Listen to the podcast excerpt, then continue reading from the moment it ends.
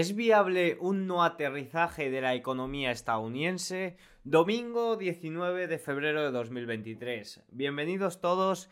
He decidido volver a hacer estos vídeos que hacía eh, hace unos meses de recapitulación de la semana y un poco lo que viene para la semana que viene. Ya sabéis todos que eh, ahora de nuevo Estoy más encima de los mercados, estoy como colaborador en Serenity Markets, por lo que por aquí tenéis información prácticamente al segundo, de lunes a viernes, sobre lo que sucede en los mercados, además de un montón de información relevante, pues con muchísimos profesionales, como por ejemplo eh, José Luis Carpatos, del que estoy encantado de aprender eh, y de colaborar cada día con él. Eh, bueno, en la presentación de hoy eh, lo que vamos a ver es sobre todo lo que ha sucedido durante la semana. Ya sabéis que también eh, intentaré hacer de lunes a jueves por la noche el cierre de Wall Street un poco con las citas más importantes y lo que haya sucedido más importante en el día. Y luego para el, fin de semana, para el domingo, espero, espero ser regular y hacerlo prácticamente todos los domingos un pequeño vídeo, un pequeño o lo que dure, de eh, poniendo en contexto un poco todo y viendo cómo ha cerrado un poco la semana, hablando de y también, ¿por qué no?, dando algún stock, alguna eh, acción interesante que yo esté siguiendo en este momento, que tenga metido en mi radar, por así decirlo. Así que bueno, sin más dilación, eh, vamos a empezar. Posiblemente en próximos vídeos me veréis la cara también. El problema es que hoy, pues, eh, me ha fallado el ordenador tres veces cuando he puesto la cámara, entonces he dicho, pues, lo grabo sin cámara. Así que bueno, comenzamos.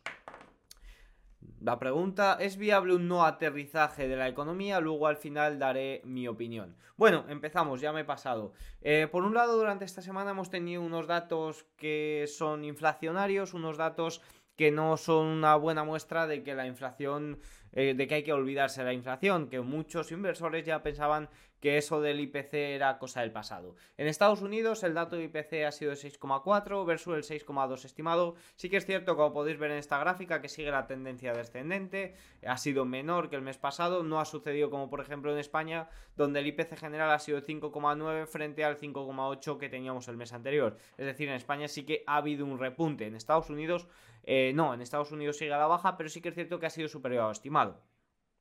Y hay eh, un punto que, bueno, antes del, bueno, eh, antes del punto, que creo que lo tengo aquí, ha habido un punto importante para mencionar el IPC, que yo creo que hay que comentar, que es el cambio en el tanto por ciento de la vivienda. Ahora pesa más la vivienda, ha pasado un 3,31,7 a un 33%, y fijaros que si vemos por datos, el shelter, que es la vivienda, lo que más ocupa, está en máximo, o sea, ha aumentado la ocupación dentro de ese IPC y ahora mismo está en máximos al igual que los alquileres. Está en máximos lo que pesa dentro de, del IPC y eso por supuesto ha hecho que el IPC repunte, eh, no es que repunte sino que sea mayor a lo estimado. Fijaros que eh, si lo dividimos por sectores eh, y lo comparamos con junio de 2022, lo que tira más abajo ahora mismo el IPC es eh, los coches usados y el Shelter lo tirará para abajo próximamente porque estamos viendo cómo los alquileres están bajando. Es algo que se notará en el IPC durante los próximos meses. Más datos también que tuvimos en esta senda son, es el IPP, que lo tengo aquí. El IPP de Estados Unidos, el índice de precios al productor, fue del 6% versus el 5,4% estimado. Mismo que ha pasado lo mismo que en el IPC. Es decir, sigue esa tendencia a la baja, pero ha sido mayor que lo estimado. Y eso, evidentemente, no ha gustado a los funcionarios de la Reserva Federal, que fijaros que, como os he puesto aquí, eh, la tercera subida de tipos de la Reserva Federal en 2023 ha subido al 50% versus el 36-42% de hace una semana. Y parece que, eh, según comentan funcionarios de la Reserva Federal, hay que olvidarse ya de esa bajada de tipos de 25 puntos básicos que se esperaba para 2023. Porque también eh, lo tengo por aquí. Hay muchos funcionarios de la Reserva Federal que han hablado durante esta semana, como Mester o Bullard, que son los funcionarios, unos de los funcionarios más agresivos, sí que es cierto que no tienen voto, que han dicho que en la última reunión se habló de 50 puntos básicos y que ellos, si votaran, eh, votarían a favor de 50 puntos básicos en la reunión de marzo. Pero bueno, eh, me adelanto y al final no sigo el orden que había planificado estratégicamente en el PowerPoint. Eh, datos que muestran que la economía sigue fuerte, además del empleo que no lo conocimos esta semana, sino que lo conocimos anteriormente. Uno, las ventas minoristas de Estados Unidos, que son del 3%, versus el 2% estimado. Anteriormente fue del 1,1% el mes pasado. Y otro punto también muy importante son las solicitudes iniciales de subsidio de desempleo en Estados Unidos, que son de 194.000 versus los 200.000 estimados y versus los 195.000 anteriores. Esto significa que menos personas han pedido el subsidio de desempleo. Un dato que por supuesto nos muestra lo ajustado y eh, lo fuerte que sigue el empleo en Estados Unidos. Respecto a las ventas menoristas, algún comentario importante que hay que mencionar, al igual que sucedía eh, con el empleo, eh, hay un ajuste con el dato de nóminas, perdón, no con el dato eh, con el dato de empleo ligado con el dato del sueldo y demás, hay ajustes estacionales en las nóminas. Eh, los aumentos de sueldo se suelen producir en enero, no se suelen producir y no se suelen producir todos los meses, por lo que eso hay que tenerlo en cuenta. También el ajuste por costo de vida y también, evidentemente, que enero es un mes que a nivel comercial, pues las marcas tratan de incentivar a la compra con esas rebajas de enero y también con contrataciones, ¿por qué no?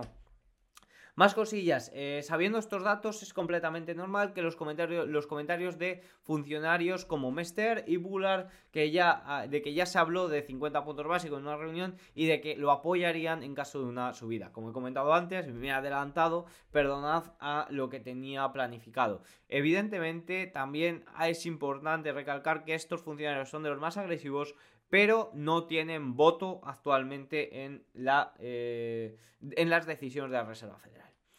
Y luego aquí abajo pongo pero. ¿Por qué? Porque por un lado hemos visto estos datos que muestran que la inflación parece que puede repuntar, repuntar o que hay peligro de que repunte. Muestran cómo la economía sigue muy fuerte, sobre todo el dato de empleo, pero sí que es cierto que el dato de empleo es muy tardío. De hecho, eh, no sé dónde he visto una gráfica, bueno, sí, sí que lo ves, eh, la ha puesto Cárpatos, creo, en el vídeo, que muestra cómo eh, el dato de empleo, cómo el empleo cuando empieza a afectar es cuando ya hemos entrado en la recesión.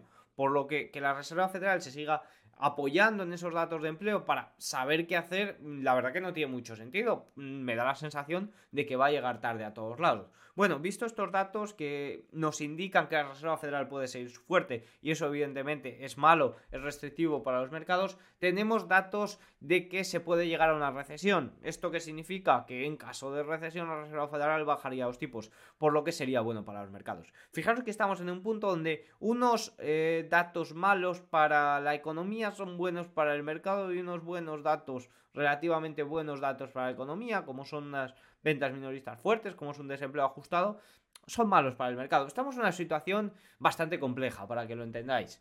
Em, ¿qué, más, ¿Qué datos recesivos hemos tenido? El índice manufacturero de Filadelfia que ha bajado a menos 24, su nivel más bajo desde mayo de 2020. En el pasado, datos desde 1968, cada vez que este indicador estaba en los niveles actuales o por debajo de ellos, la economía estadounidense estaba en recesión o se acercaba a ella.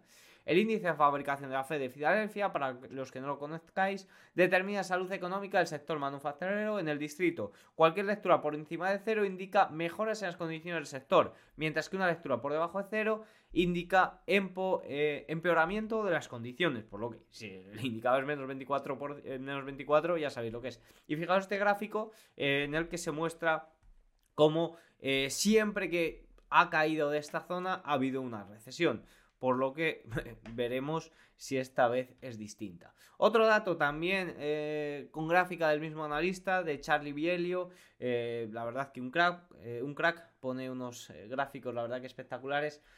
los permisos de construcción tocó un mínimo de 31 meses en enero, un 21% menos interanual, un indicador adelantado también de que podemos entrar en una recesión. Y bueno, pues ante todo esto, eh, ¿qué podemos hacer? Pues eh, lo que hacen las manos fuertes ahora mismo es divertirse.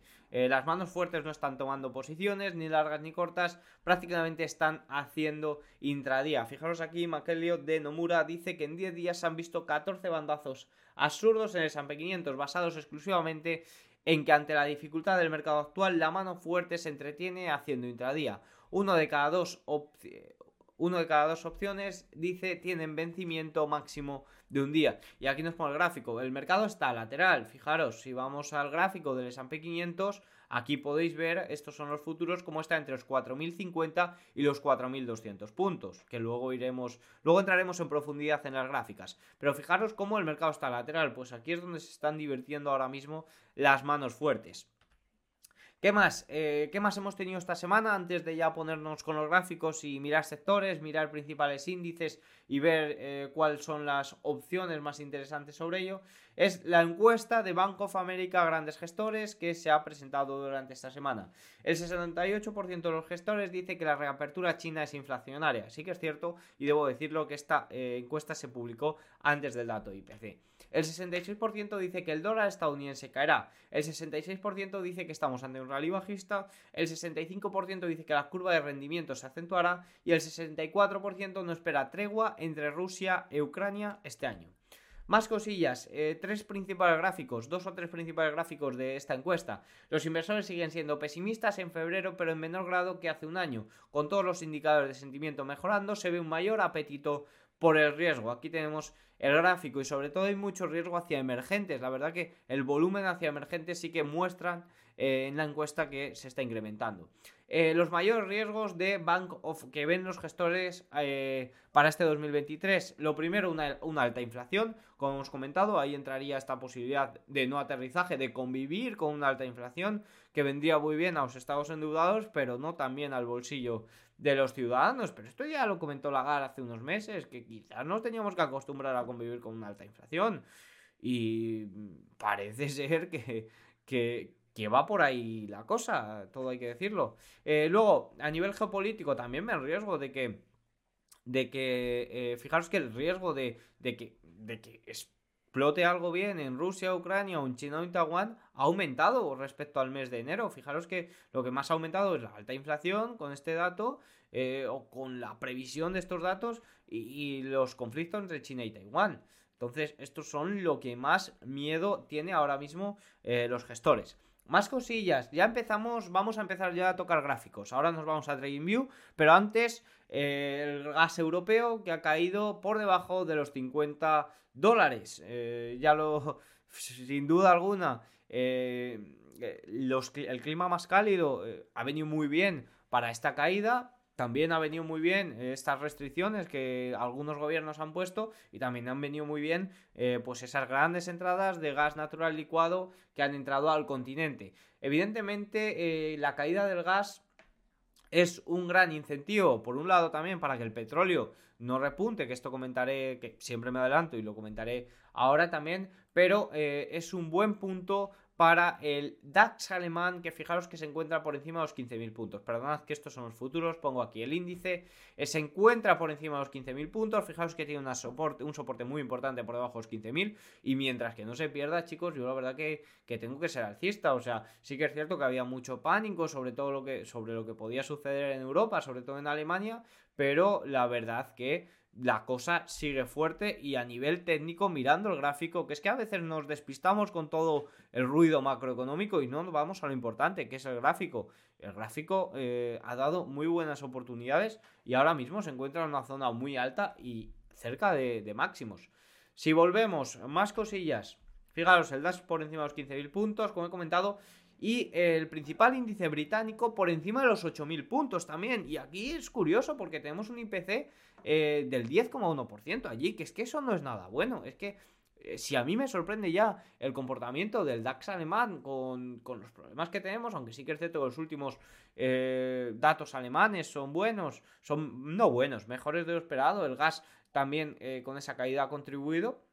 Y parece que el riesgo de la crisis energética por lo menos ha menguado en, Reino Unido. De hecho, un analista lo comentaba esta semana que con estas cifras los precios se van a disparar. Los precios siguen muy disparados. Y, el mercado, al ser unos datos mejores de lo estimado, pues se lo ha tomado bastante bien. Fijaros que aquí tengo el, principal índice británico. Eh, a ver, ¿dónde está?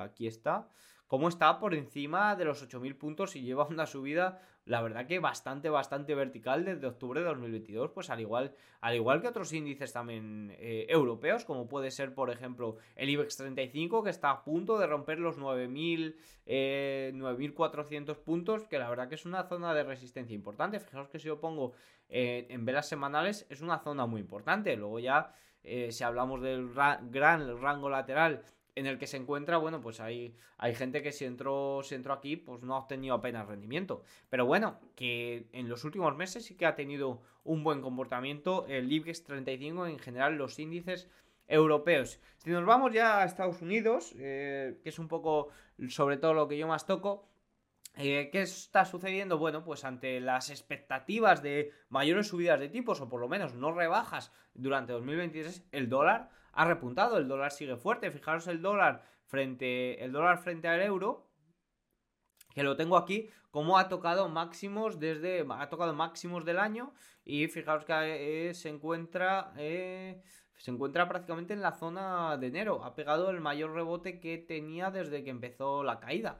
O sea que el dólar sigue bastante fuerte, también lo hemos visto, el dólar frente al oro como ha, repuntado también bastante, por lo que el dólar, evidentemente, con estas estimaciones o estas expectativas de subidas de tipos, se ha revalorizado bastante. El S&P 500, como ya he comentado al principio del vídeo, entre los 4.050 y los 4.200 puntos. Fijaros que os pongo, os pongo el índice Aquí está entre los 4.050 y los 4.200 puntos. Parece que está formando una banderita, un rango lateral. En general las, las manos fuertes se están divirtiendo. Hasta que no rompa para abajo los 4.050 o para arriba los 4.200, que en ese caso yo ahí sí que, sí que ya eh, sería alcista del todo. Y fíjate que Ahora mismo mi perspectiva es más bien lateral, sí que es cierto que rompió esta línea de tendencia, pero esta es una zona muy fuerte y con todo esta, este repunte, no repunte, no quiero decir repunte, pero sí que eh, datos de inflación que, nos ponen en, alerta a lo que puede venir,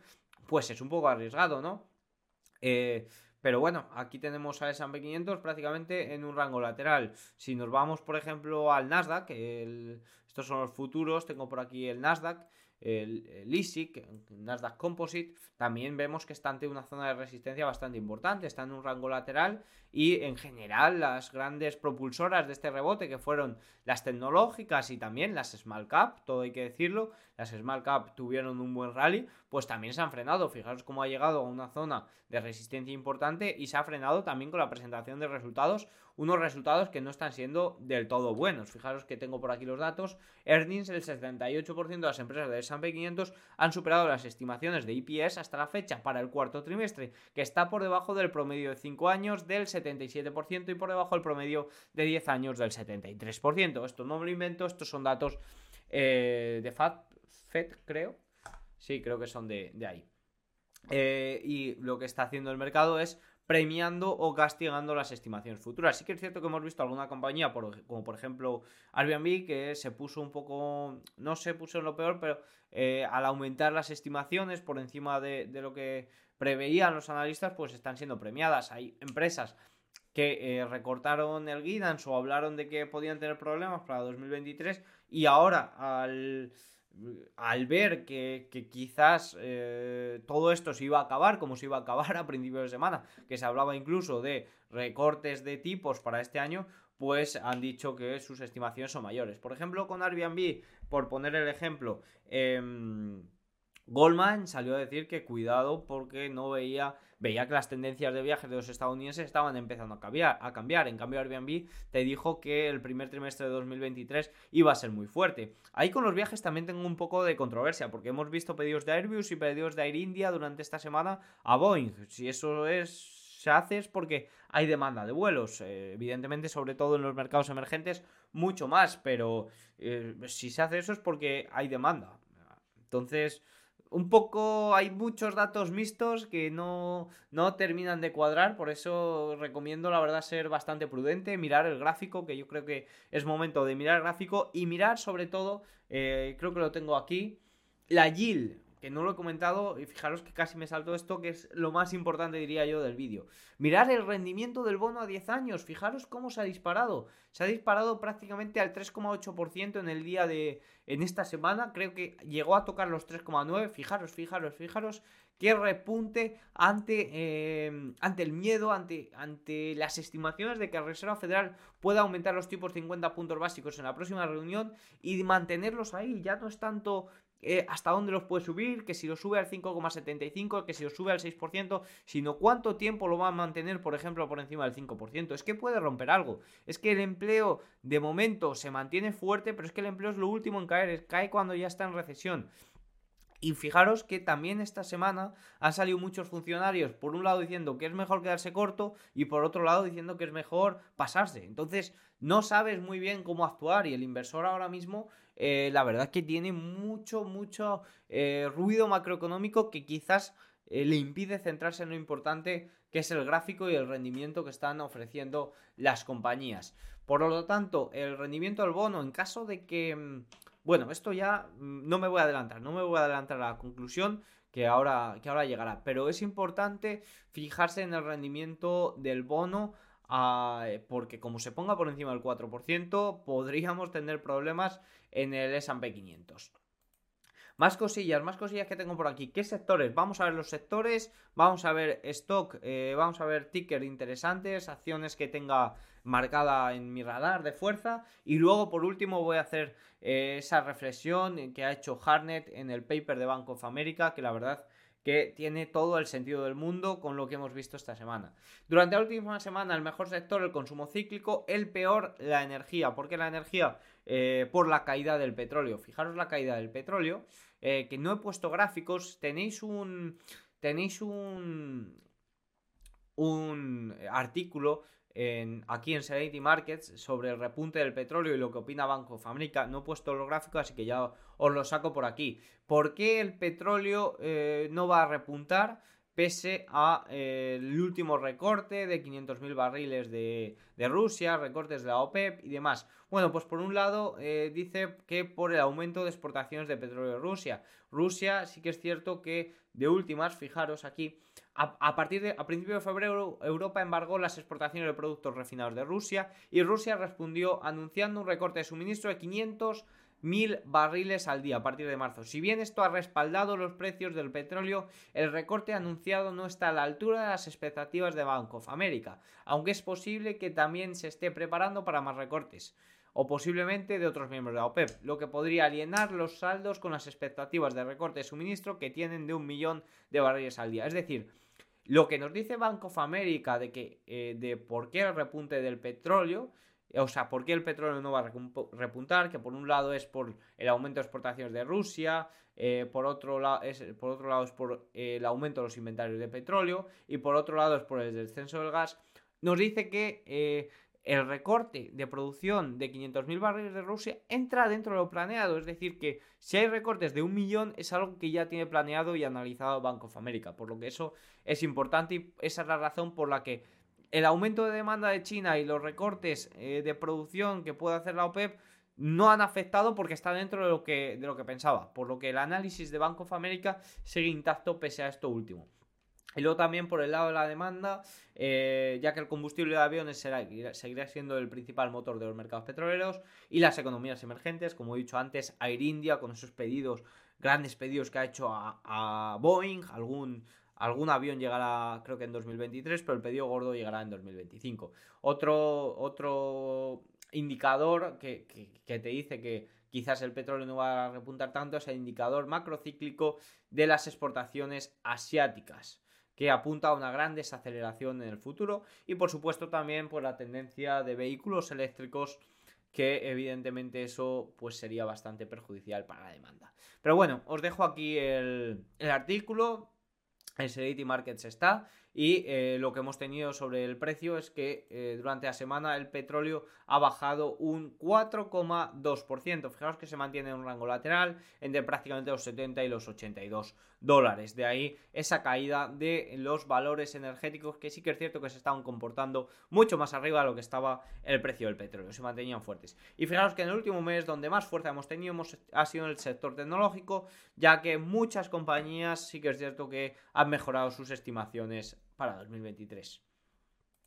Si vamos por sectores, eh, ya hemos visto de aquí todo. Sí que es cierto comentar también que en el VIX, el VIX ya cierra por encima de los 20. Hemos tenido jornadas raras en el VIX esta semana, todo hay que decirlo. Veíamos a S&P 500 caer y al VIX también. Yo la verdad que, que, estaba flipando. Hemos visto ahí alguna cosilla rara y os digo que se suelen producir cosas raras cuando va a pasar algo. O sea que eh, mandaría con precaución. Antes de pasar a los sectores, el Bitcoin. El Bitcoin ha repuntado prácticamente un, eh, un 13% durante la semana. Ahora mismo está en una zona de resistencia muy importante que son los 24.800 puntos. Si nos vamos por sectores, informe sectorial, eh, la tecnología, fijaros el rebote, vais a ver valores que tengo metidos en la lista de fuerza, que la mayoría son tecnológicos. Fijaros que rebote ahora mismo está en rango lateral, podría ser este el gráfico perfectamente del Nasdaq, todo hay que decirlo. Está ante una resistencia importante y veremos si repunta esas zonas importantes. El sector servicios de la comunicación, fijaros, también llegó a una zona de resistencia importante.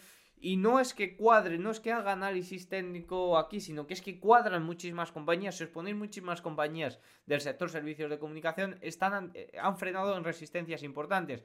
De ahí que el ETF, formado por sobre todo esas acciones, lo haga también. Si nos vamos al sector eh, consumo discrecional, empresas como por ejemplo Amazon, como por ejemplo Meli, eh, han tenido un Meli Mercado Libre Argentina, han tenido también un comportamiento bastante bueno.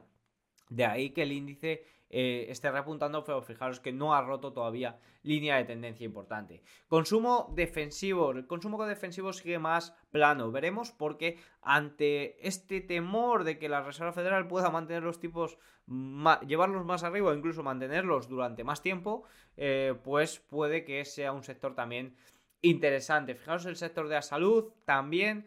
Eh, que se mantiene ahí en máximos, lleva unas semanitas bastante, bastante raras, pero puede ser también interesante en ese caso y sobre todo el sector financiero que teóricamente es uno de los más beneficiados de una subida de tipos.